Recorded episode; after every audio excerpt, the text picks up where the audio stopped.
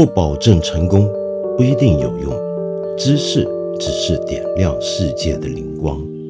我是梁文道。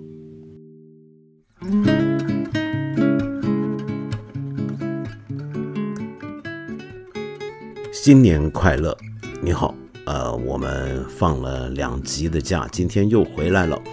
呃，我注意到我们看理想 A P P 上的留言区，才发现原来有人不晓得我们八分这个节目停更两集，因为过年嘛，你让我跟我的同事们都休息一下，好不好？对不对？结果白白等了，真是不好意思。你看，我们今天不就又回来了吗？放心，我们一切安然。那么今天这集节目开年第一天讲些什么好呢？呃，我问了一下同事们的意见，大概可以讲一下缅甸。那首先当然是因为最近缅甸发生的军事的政变，或者我们国家的语言叫做呃政府重组，那么让成为一个国际热点新闻，很多人都很关心。那么第二呢，就是因为我对缅甸一向也很感兴趣，可能是因为我自己学南传佛教的原因。可是你知道这个事情啊，它多少涉及到时政跟外交，并不是那么好谈。呃，可是我同时也注意到网上面，包括微信公众号，原来已经有很多的文章谈过最近发生的事件，相当深入浅出。你有兴趣都可以找来看。我就不如不直接谈呃眼下的事情，而绕个大圈去说一说。现在的缅甸所面对的种种问题啊，它的背后的历史根源在哪里？要说这个历史根源啊，我就要绕个大圈，说不定一集节目还讲不过瘾，得来两集才行。因为这个圈绕的太大了，从哪开始说起呢？那就要说到一九九一年。缅甸的首都仰光的工人们在呃，它有名的地标大金塔旁边修马路，要铺设地下水管。修着修着，挖着挖着，忽然之间，哎，发现地下怎么有一块硬的东西？再清理一下土层，清理一下呃石块，发现那土层底下埋着一个。呃，有相当重量的一个砖垒成的一个长方形的东西，那到底是什么呢？没想到这居然是个棺材，是用砖去垒砌成的棺材。那问题是这是谁的棺材呢？后来看到上面的铭文啊，上面写着一些的名字，周边随葬的一些东西，就能确定棺材里面埋的是巴哈杜尔沙二世。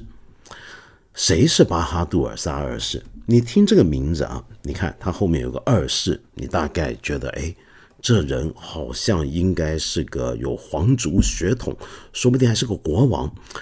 但是问题是，这名字分明就不是缅甸本地的名字啊！缅甸人哪有叫巴哈杜尔萨的呢？对不对？那到底是谁呢？结果大家一看就知道，如果你熟悉历史，你就晓得这个人。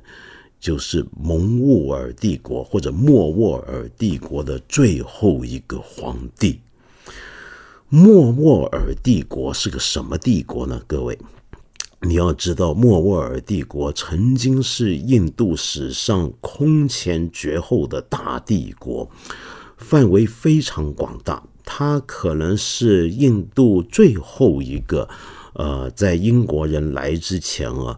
控制了整个印度，甚至包含孟加拉、巴基斯坦、阿富汗等一大片地方，整个南亚次大陆都在他手上的一个庞大帝国。而这个帝国为什么叫莫卧儿帝国呢？这个 “mohom” 这个字啊，其实就来源于波斯语里面蒙古的转音。那为什么又跟波斯有关，又跟蒙古有关呢？那是因为这个帝国的创建者本身就是蒙古人，是混杂了呃波斯血统的蒙古人，是突厥化了的蒙古人。那么你这么一听，你大概如果熟悉点世界史，你就想到了铁木儿，对不对？没错，莫卧儿帝国的创建者。正正就是铁木尔的后人。当铁木尔王朝崩溃之后，他的一支后人就创来到了南亚次大陆，从阿富汗下来就征服了整个南亚次大陆。那么这个帝国呢，由于这一批蒙古人呢，我们知道铁木尔，他们其实已经充分伊斯兰化了，虽然是也都是成吉思汗的后代，但其实呢，已经在控制中亚地区的时候已经突厥化，也伊斯兰化，所以他们信的是伊斯兰教。那这个莫卧儿帝国呢，就是一个伊斯兰教帝国。我们今天想到印度，总觉得印度教是主流，但是其实它最后一个庞大的帝国王朝是呃伊斯兰教掌控的。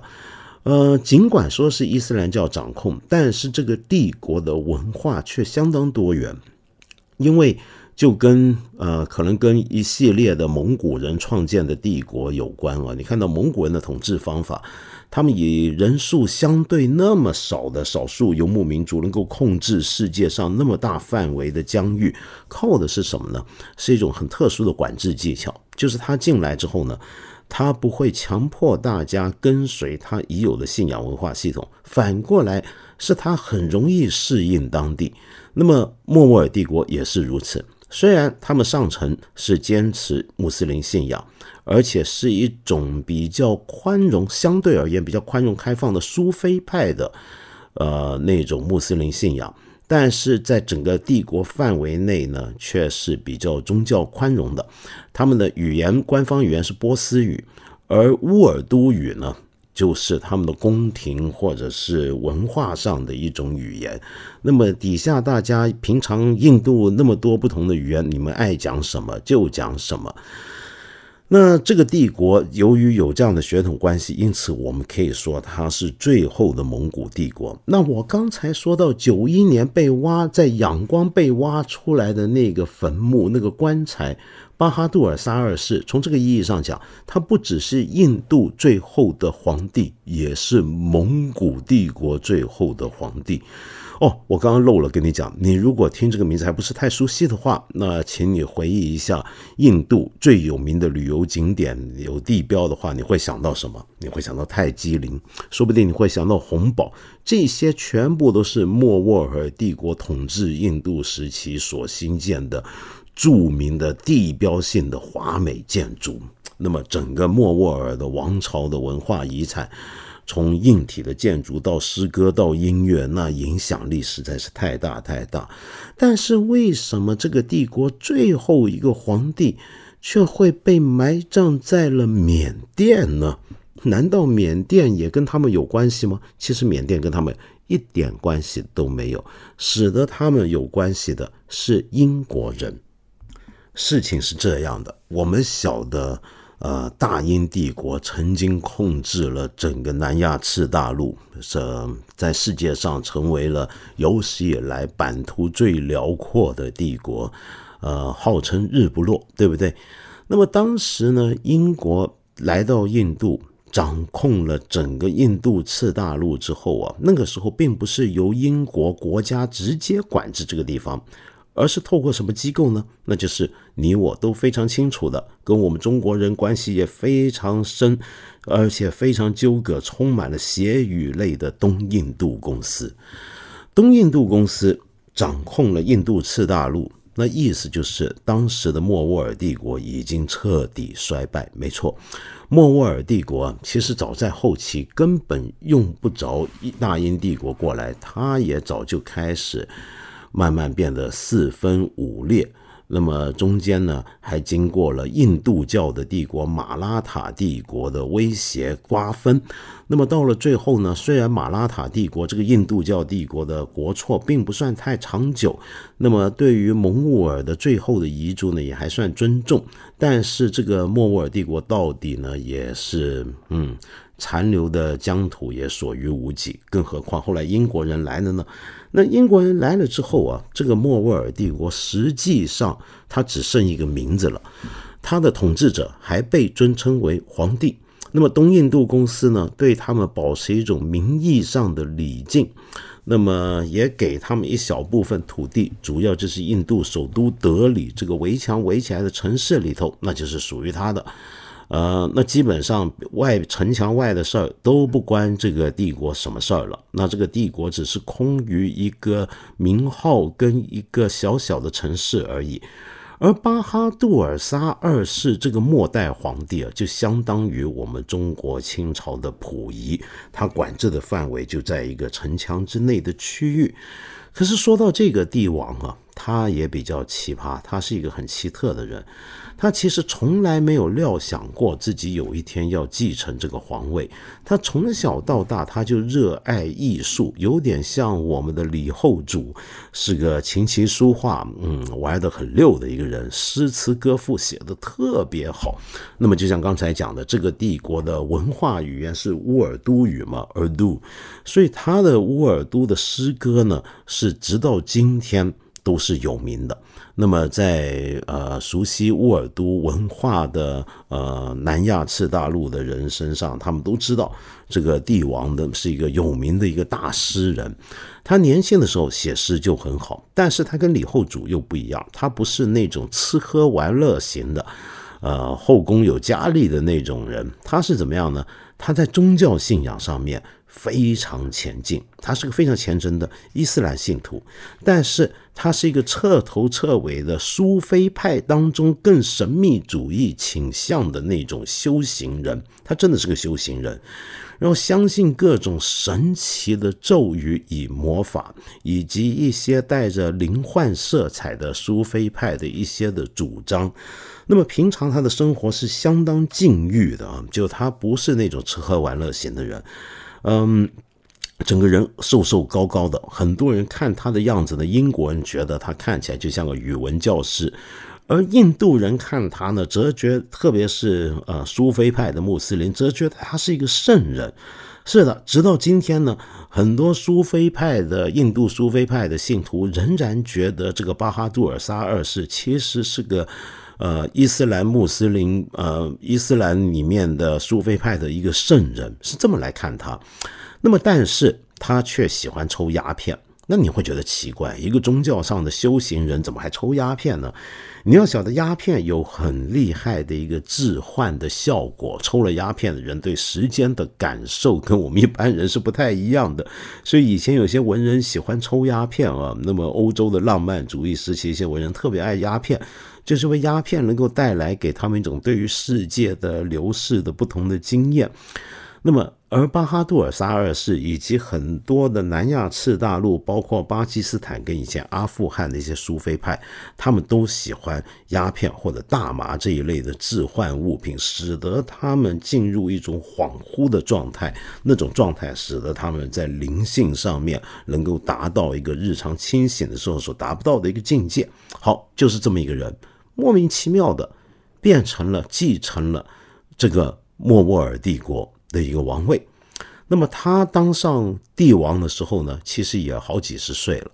那么本来呢，他就继续在宫廷里面从事自己的精神信仰方面的修行、写诗，呃，相助文化，这都不是问题。问题出在出了一件惨事儿。那就是一八五七年非常有名的印度叛乱事件。印度叛乱事件是怎么回事呢？是这样的，呃，就像我刚才讲的，大英帝国以英伦三岛的人口为基础，尤其是苏格兰人。去控制世界上那么大面积的土地，像这样的帝国，你少数人管多数人，你一定要有一些很特别的管制策略，要懂得融入当地人或者使用当地人。那么英帝国呢，跟莫卧儿帝国或者蒙古蒙古帝国不一样的地方，就是他不会把自己混进你本地混得太厉害，他总是跟你隔开一个距离，保持他一个至高无上的一个统治者的地位，但是他非常善用本地人。呃，而在印度这么广大的土地上，南亚次大陆这么厉害的地方上面，他就要用大量的本地人来当他的士兵，所以东印度公司旗下的士兵其实绝大部分都是印度人。那么，但是呢，呃，却出现一个很严重的问题，就你把你请人家来给你打仗，当你的士兵啊，维护社会稳定，搞国防。但是你对他们的待遇却是那么的不公正。真正英国来的白人呢是一种待遇，本地人是人当兵呢却是另一种待遇，这就是待遇不公。那么在这样的背景底下呢，当时东印度公司底下的印度士兵呢，就慢慢酝酿出一个非常深远而且广备的一种不满的情绪。后来出现了一个传闻，也不知道是真是假。那么后来历史学家对于这件事很有争论。那是什么争论呢？那就是猪油牛油事件。什么叫猪油牛油事件？是这样的，那个年代的枪啊，那种来福枪，嗯，它的子弹是用纸皮去平常包起来的。那那个纸呢，平常为了防止它们太过干燥。啊，或者是太过湿润粘在一起，他们通常那个纸外面要涂一层油来润滑那个子弹包住包裹子弹的那一层纸皮。那用什么油来包裹它呢？那很据说啊，当事人认为，那据说就是用猪油跟或者是牛油。好，那这问题就来了，为什么呢？因为一个士兵啊，要开这个来福枪要装子弹的时候，他们的那个动作是要用牙齿。不是手掰不开的，要用牙去把包子弹的这个外层的纸皮给咬开。那你一咬开这个纸皮，你不就会嘴巴就你的牙齿、你的口吻就会接触到了这个纸皮上涂抹的那层润滑剂吗？那假如这个润滑剂有猪油、有牛油，哇，那就是个大事儿了。怎么讲呢？我们知道印度次大陆上面有很多不同的宗教。其中两股宗教的势力是最大的，最多人信仰的那是印度教。印度教徒，特别是婆罗门阶层，是他们根本不吃肉。那一般的印度教徒呢，是不吃牛的。这个我们大概都晓得，因为牛是一个圣物，所谓有圣牛嘛，对不对？那你如果这个纸袋外层包的纸皮上有牛油，那我不就等于是亵渎圣物吗？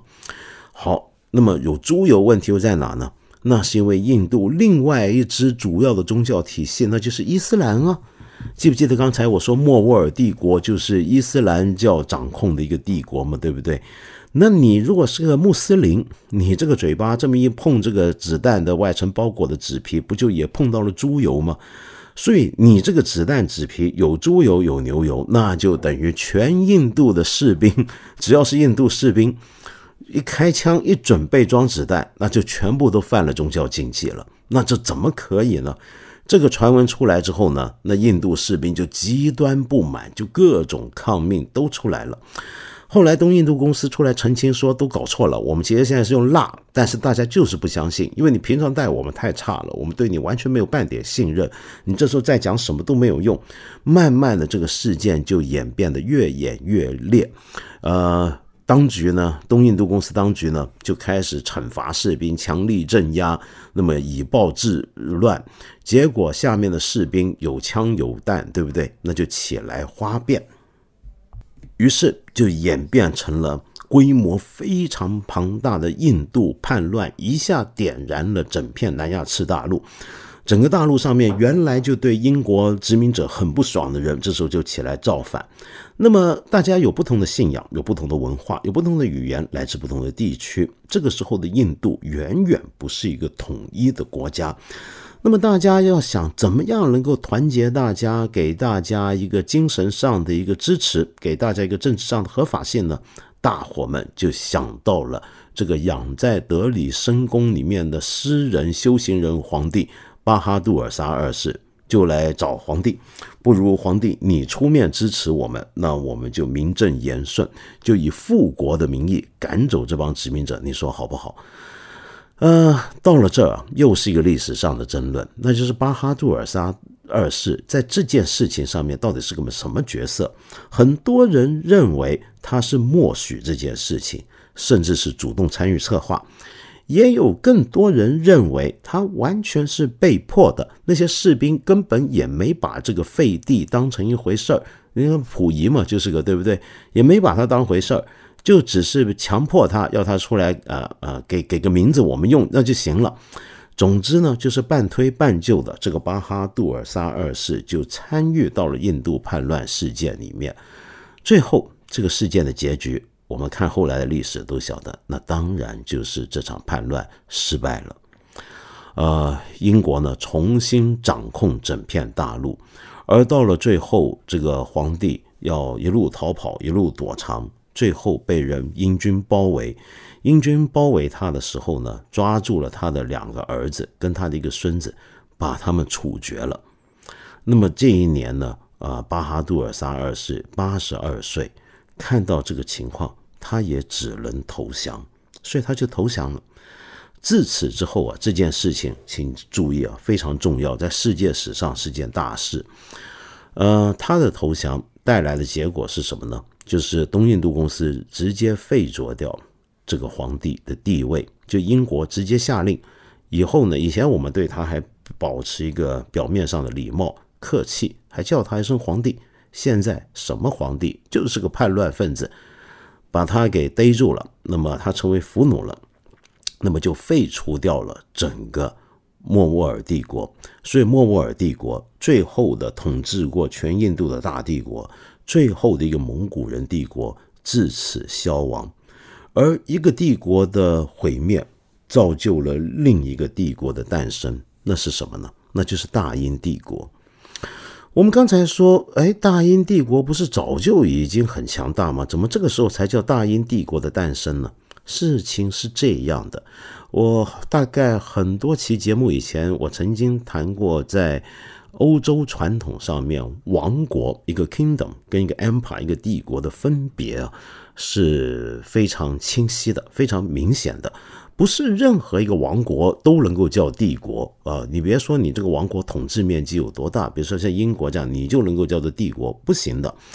呃，相反的，一个帝国可能到最后只剩下控制一个小小的城市，它还能够叫做帝国。比如说，最后的东罗马帝国的皇帝控制的就只是君士坦丁堡，今天的伊斯斯坦布尔这么一座小小的城市了，它还是能叫帝国？为什么呢？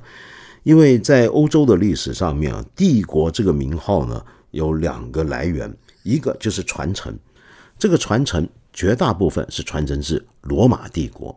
谁继承了罗马帝国的皇位，继承了那个法统，谁就有资格叫做罗马帝国。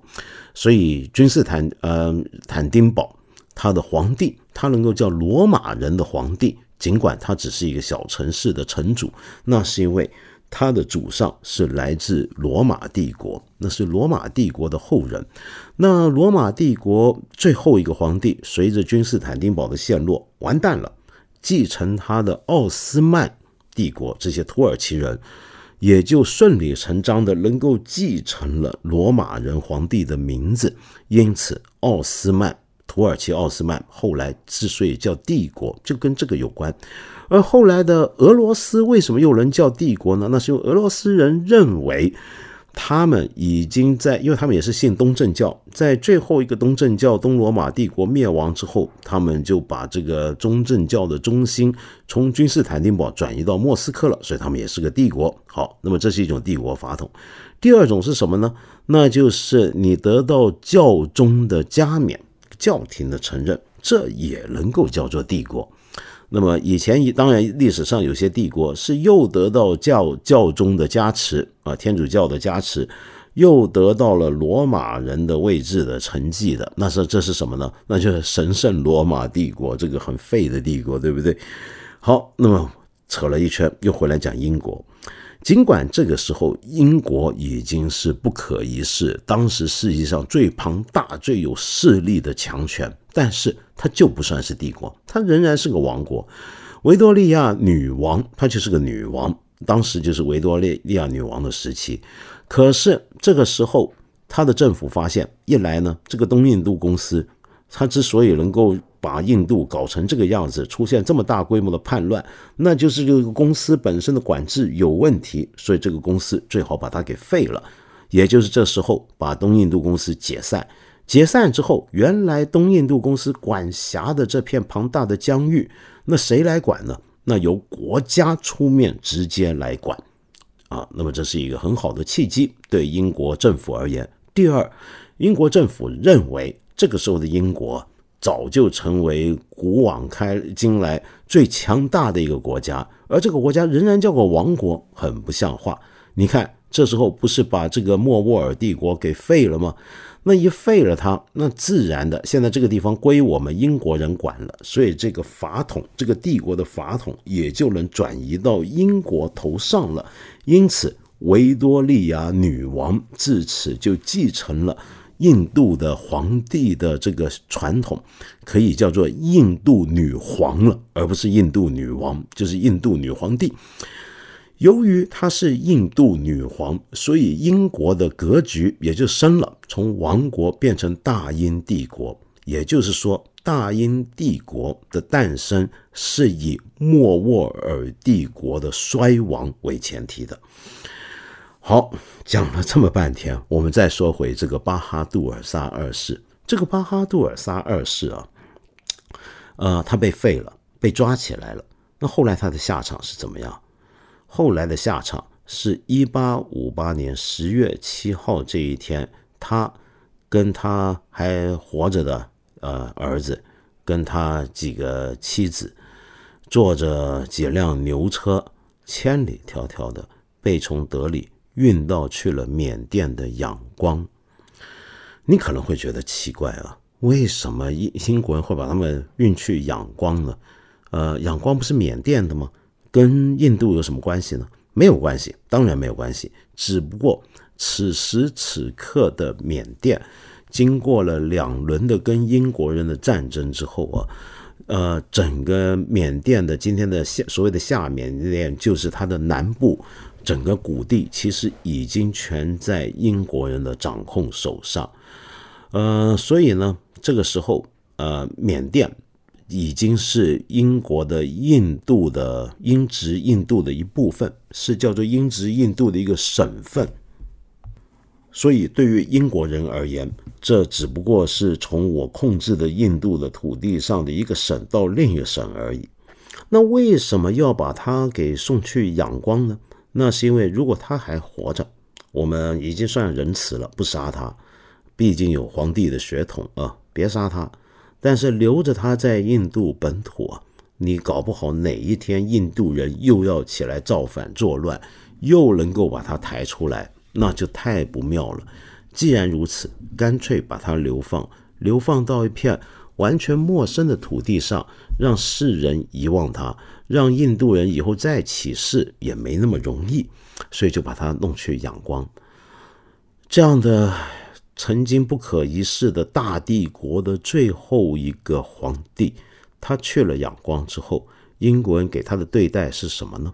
是一个五平米的小屋子，才五平米大的小房子，他跟他的家人就挤在里面，呃，被幽禁起来，与世隔绝，完全不能够出门，那么就困在里面。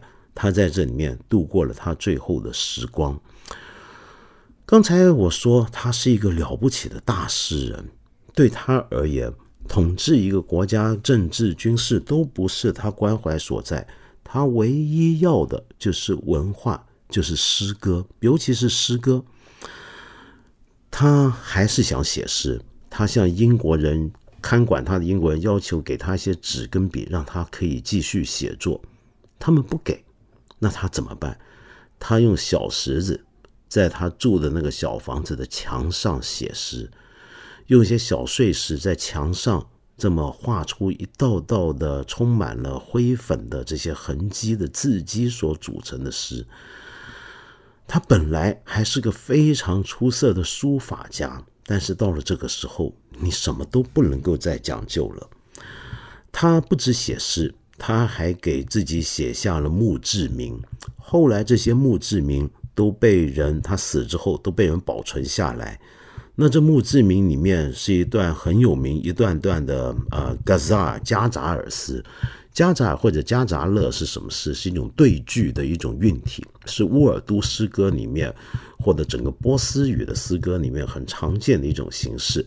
那么其中有几段呢是特别特别有名的，他给自己写的墓志铭啊。你比如说像以下这一段。我想要一个长久的生命，我得到的却只有四天，两天已经在欲望中流逝了，两天还在等待。另一句是这样的：生命的白日结束了，夜晚夜已降临，我将沉睡，双脚伸展在我的棺材之内。最后一句诗，多么不幸的巴扎尔啊！你看他的葬礼，在他挚爱的土地上，连两码的土地都没有留下来。这是他非常非常有名的诗句，我自己瞎翻译的啊，没翻译好。那么，呃，懂乌都尔语的朋友请原谅哈。呃，后来呢，他死了之后。那么当然也要保持着他生前得到那个对待，就是尽量低调行事。呃，于是他的墓园呢就慢慢的荒废了，再也没有人记得他这个人的存在，除了在印度的一些书上，再也没有任何的档案去记载他的棺材、他的墓地在什么地方。最后，直到一九九一年，才在仰光，就像我刚才讲挖路的时候。才把它挖了出来，才重新起回他的灵柩。后来，缅甸政府在印度商人的资助下，给他盖了一个呃纪念堂，一个小小的纪念室，里面呢停放着他的灵柩。这个地方后来成了很多印度人，尤其是印度穆斯林到了仰光必然要拜访的地方之一。呃，印度的先最近的莫迪跟以前的辛格去缅甸做外交国事访问的时候，都专程到这里致敬致哀，因为这里埋葬着他们国家最后一个帝国的皇帝。呃，今天这个地方呢，在仰光算是个旅游景点。我们一般中国人去呢，多半都不会去，因为我们不太熟悉这段历史。但如果是印度人，是穆斯林，要是去仰光的话，那肯定都会去这个地方致哀。好，我刚才说过，印度的最后一个帝王葬在了仰光。那我们回头说一说，那缅甸的最后帝王又在哪里呢？说起缅甸啊，啊，我们终于回到我们的正题，缅甸了。缅甸这个国家，其实呃，我们今天很多中国人对它有误会，以为就是我们看到我们中国大嘛，看任何别的国家都觉得是小国，尤其是亚洲我们的邻国。在呃，缅甸的人口呢，其实五千五百万人，以世界上来讲，这个规模算是相当大。而它的国土面积啊，你平常看地图可能不会那么容易有这么清晰的认知。你知道它国土范围有多大吗？其实是英国加起法国都还没它大，它的国土面积大于英国、法国的总和。这样的一个国家，在历史上在东南亚是非常强盛的。那么，当然，整个东南亚的政局啊，历史上的变迁也是极端复杂。那我们就直接说缅甸的最后一个王朝——贡榜王朝好了。贡榜王朝呢？最后，平是一个基本上是一群战士民族组成的一个王朝。那么，以缅甸人为主体，就缅人啊。我们知道缅甸是个极端复杂的多民族国家，将来有机会可以再聊。那缅族呢，就是它的主体民族，所以今天我们叫缅甸。缅甸这个缅甸这个字就这么来，缅人。那缅人里面的这批战士创建了贡榜王朝，统一了整个贡榜王朝。而当时呢，甚至还往北边啊，开始要跟清朝争夺我们云贵边境的一些的当时的一些的呃呃地区一些土司的主导权。我们知道。云贵等地区呢，在过去原来是并没有省的。我们知道以前不是有改土归流事件吗？但其实，在改土归流之后，这个地方的那种自治土司的那种掌控的情况，仍然是很常见的。这其实也跟东南亚的政治是相关的。有机会再聊。好，结果后来就得罪了清朝。那么清朝当时是乾隆当政。于是乾隆就发动过几次的对缅甸的战争，史称清缅战争。这个战争啊，被乾隆列作为他个人十大武功之一。但是其实呢，我们读历史就会发现啊，这个其实也实在说不上是一个多么了不起的功绩。嗯，这个战争打下来呢，清朝的损失其实相当大，始终没有彻底克服缅甸。贡榜王朝也始终没有达到他们一开始要的目标，而贡榜王朝在这场战争里面也损失巨大。呃，双方呢最多啊，从历史后来看，客观的讲，顶多就是个打个平手。那么最后双方都厌战，主要是满洲的呃精锐部队也好，汉人的绿营来也好，到了缅甸的北部的这些山区啊，全部都有水土不服、环境不适应的问题。那个战争太艰苦，死的人太多了。而缅甸对着这么势力庞大的一个大帝国的军队压境呢，也是苦不堪言。更别说当时缅甸还在跟暹罗作战。说到这个暹罗啊。哈我顺带一提一个事儿，其实也很搞笑。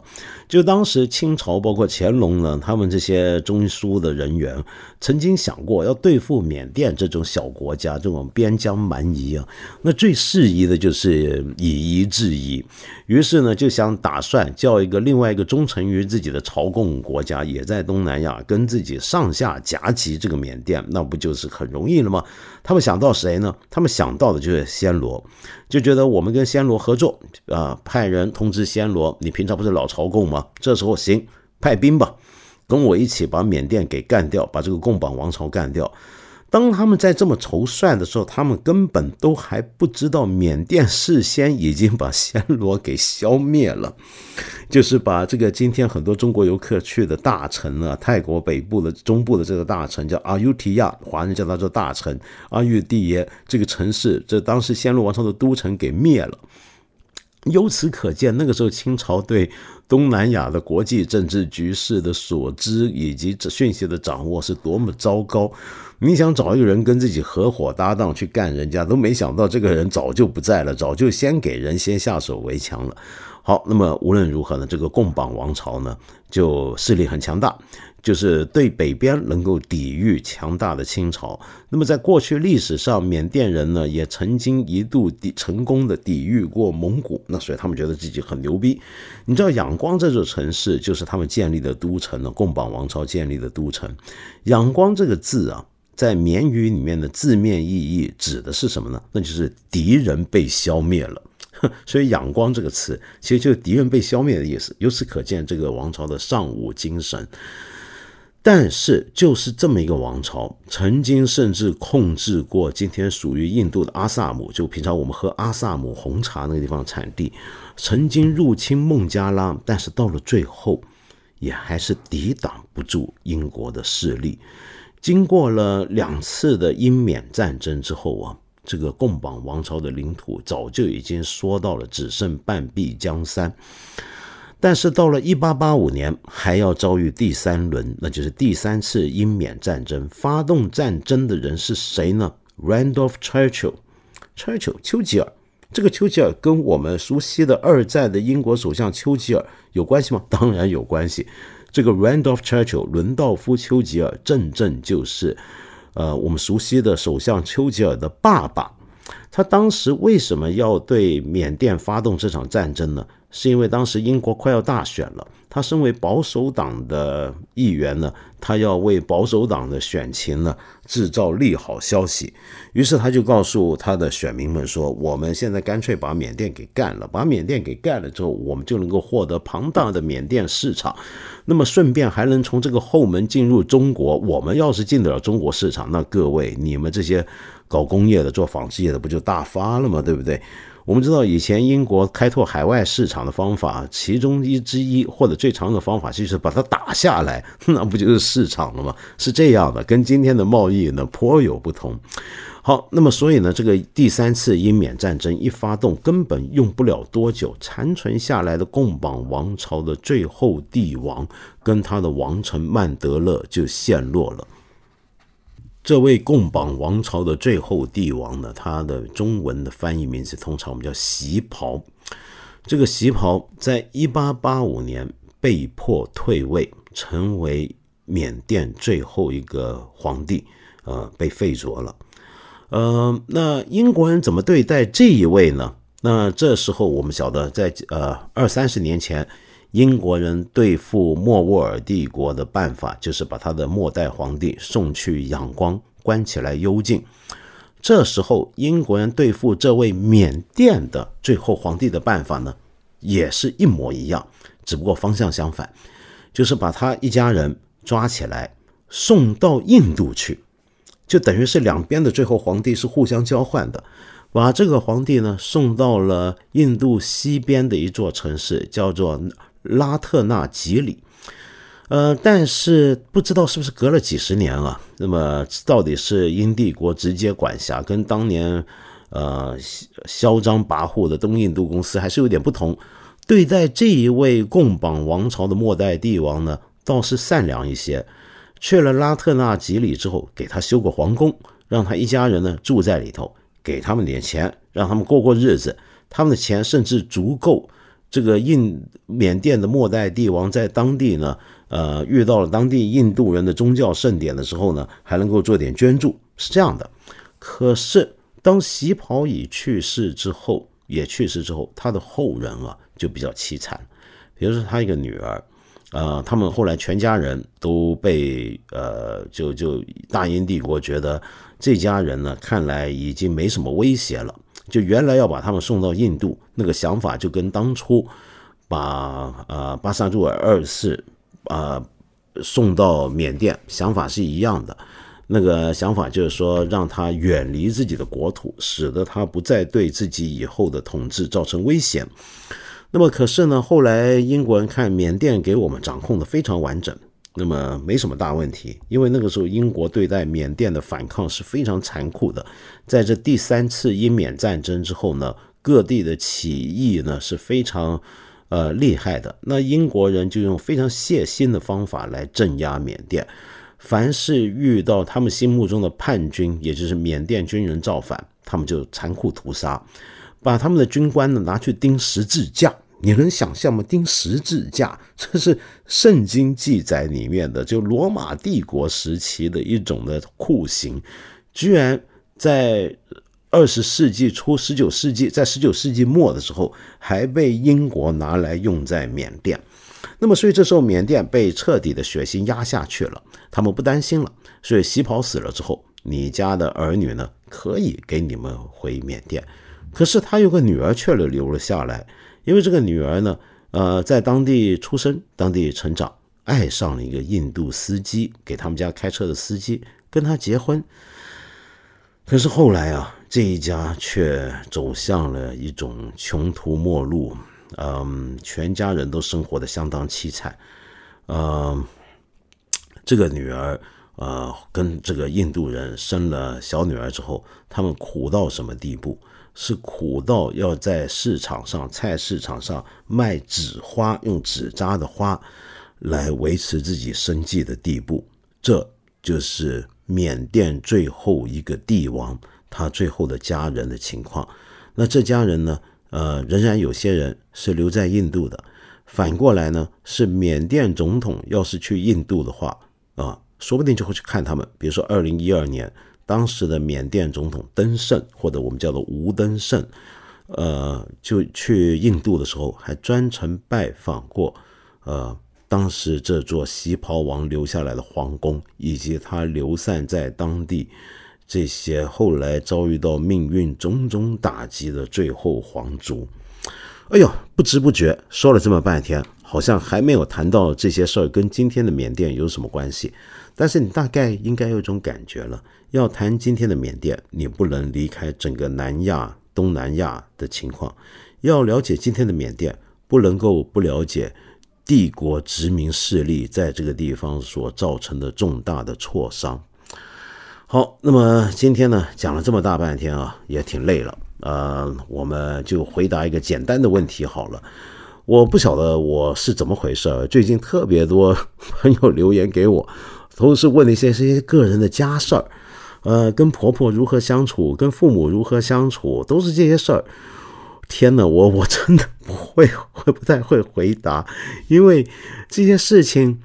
呃，实在有些个人化，我都不知道该怎么办。这个我我觉得我不敢回答那么多这种事情，因为如果我觉得我没有办法那么了解你的情况，莫名其妙去冲动答这些问题是很不负责任的。我就回答个简单的问题好了。这个朋友呢，他的名字有意思，叫是孔刘啊，你 是有多爱孔刘啊？好，你你留下来的留言是这样的，你说孩子看《西游记》问了我一个高深的问题，什么问题呢？南无观世音菩萨，南无智慧圣佛，南无世净光佛，南无日月光佛，南无日月珠光佛，南无会众圣王佛。为啥都有南无？实在是问倒我了。所以你想问我能不能回答这个问题？这个问题很简单，所以我就先回答这个问题。南无是什么？南无不是一个我们汉语原来有的一个词，它是翻译过来的，它翻译是梵语。梵语里面呢叫做 Namo 或者 Nama，呃，巴利文也就是 Namo，呃，我们如果我们发现全世界的佛教徒，不论你抄哪一种语言，当你在提到一些佛或者菩萨的时候，前面都会加上 Namo 这个字。这个字呢，南南翻译成中文叫南无，南无，所以不是这些菩萨，不是您刚才说《西游记》里面那一连串的佛菩萨他们的名字的一部分，它不是，它是什么呢？它是一种对于这些佛菩萨，我在叫他的名字之前给的一种尊敬的表达。因为这个字，它原来的意思在梵文里面指的意思呢，就很呃，当然比较多样啊，呃，比如说它是服从、是奉献、是尊重，或者叫顶礼，是这样的意思。所以当我说南无观世音菩萨的时候，我这句话，我这个名号，我这么一讲出来，我的意思就是顶礼或者敬礼。或者礼敬观世音菩萨，所以南无并不属于观世音菩萨这个名字的一部分，它是我们在念这个名字之前，先表达对观世音菩萨的尊敬，所以我叫南无观世音菩萨，礼敬观世音菩萨，是这样的意思啊。